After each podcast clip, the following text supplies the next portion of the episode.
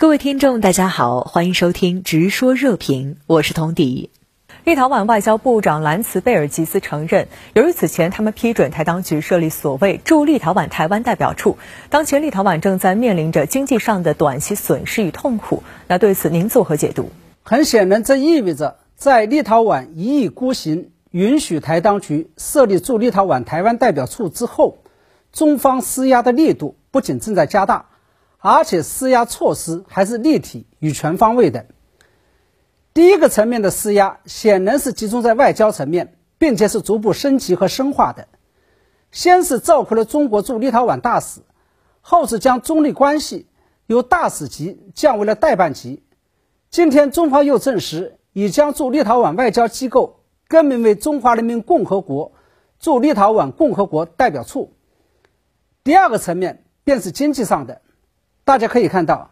这些年以来，无论是在直接面对台湾的时候，还是在面对公然支持台独、破坏一中原则的其他国家，中国大陆庞大的经济体量，尤其是庞大的市场，都在其中发挥了不可替代的实质性作用。根据立陶宛方面的说法，不仅中国企业在逐步切割与立陶宛企业的联系，而且一些跟中国有业务往来的大型跨国公司。也在采取相应的行动。除此之外，还有第三个层面的牌没有打出来，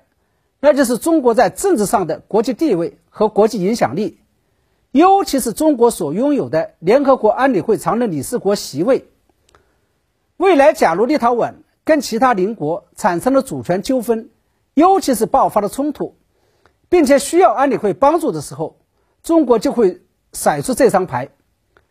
巧合的是，恰恰在这个时候，立陶宛与俄罗斯还有白白俄罗斯的地缘局势正处于紧张状态，并且还在升级过程当中，所以让我们拭目以待。而立陶宛今天的困境，也就再度证明了中方有关将不惜一切代价捍卫领土主权这样一个表态，不仅并不是一句戏言，而且是掷地有声、说到做到的。另外值得注意的是，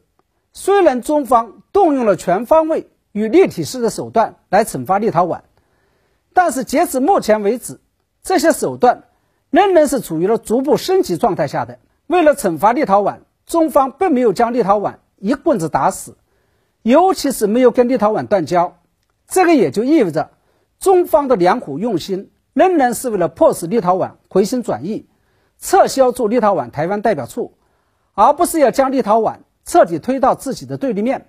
我们看到，在允许台当局设立所谓驻立陶宛台湾代表处，引起中立外交关系紧张后，立陶宛外交部长兰茨贝尔吉斯近日访问了美国，并号召整个欧盟跟随美国扩大在印太地区的参与。那对此您又怎么看？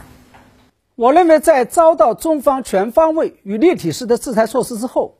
立陶宛向美国与欧盟伸出求援之手，是在预料当中的。实际上，作为一个跟台湾地区并没有多少经济瓜葛，更没有地缘政治利益的国家，立陶宛之所以执意要在台湾问题上充当出头鸟，除了其在冷战期间曾经遭受前苏联统治，有着意识形态上的偏执情绪之外，还有一个重要原因，就是因为立陶宛认为，截止目前为止，他们面临的最大地缘政治与安全风险。就是来自于卧榻之侧的强大的俄罗斯与白俄罗斯，在这种情况下，立陶宛在台湾问题上强出风头，就是为了投北约，尤其是美国之所好，向美国递交一份投名状，以便让美国伸出援手，帮助他们对冲掉来自俄罗斯与白俄罗斯的压力。而在我看来，要是没有美国在背后撑腰，立陶宛这次压根就不敢站出来，在台湾问题上挑战中国。同样，接下来要是得不到美国与欧盟持续且强而有力的支持，光是凭借立陶宛的实力，未来他在跟中国掰手腕的时候，也是坚持不了多久的。因此啊，中国与立陶宛博弈的本质，其实是中国与美国以及欧盟在博弈。这个也就意味着，中国与立陶宛。围绕着台湾问题的博弈，尤其是中国与美欧围绕着反对立陶宛还是支持立陶宛而展开的博弈，这件事情啊，还远远没有到结束的时候，它甚至是刚刚才开始。而在这场中美博弈过程当中，由于台湾问题事关中国核心国家利益中的核心国家利益，因此中国一定会凭借举国之力，甚至是不惜一切代价来捍卫国家主权，维护一中原则。相反，虽然为了奖励立陶宛，美国已经给了立陶宛六亿美金的信贷支持，但是相比较起来，美国在支持立陶宛的时候。不仅拿不出不惜一切代价的决心和意志，就连拜登政府对外使用的每一块美元，都必须要经过美国国会的批准。同样，美国做不到这一点，由二十七个国家组成、目前尚处于一盘散沙状态下的欧盟，就更加做不到这一点。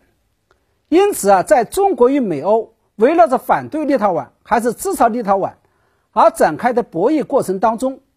美欧虽然把意识形态的调门拔得非常高，但事实上势与力的优势并不在他们这一边。只要中方拿出自己的决心与耐心，并且拿捏好策略上的分寸，还是有很大机会能够赢得这场博弈的。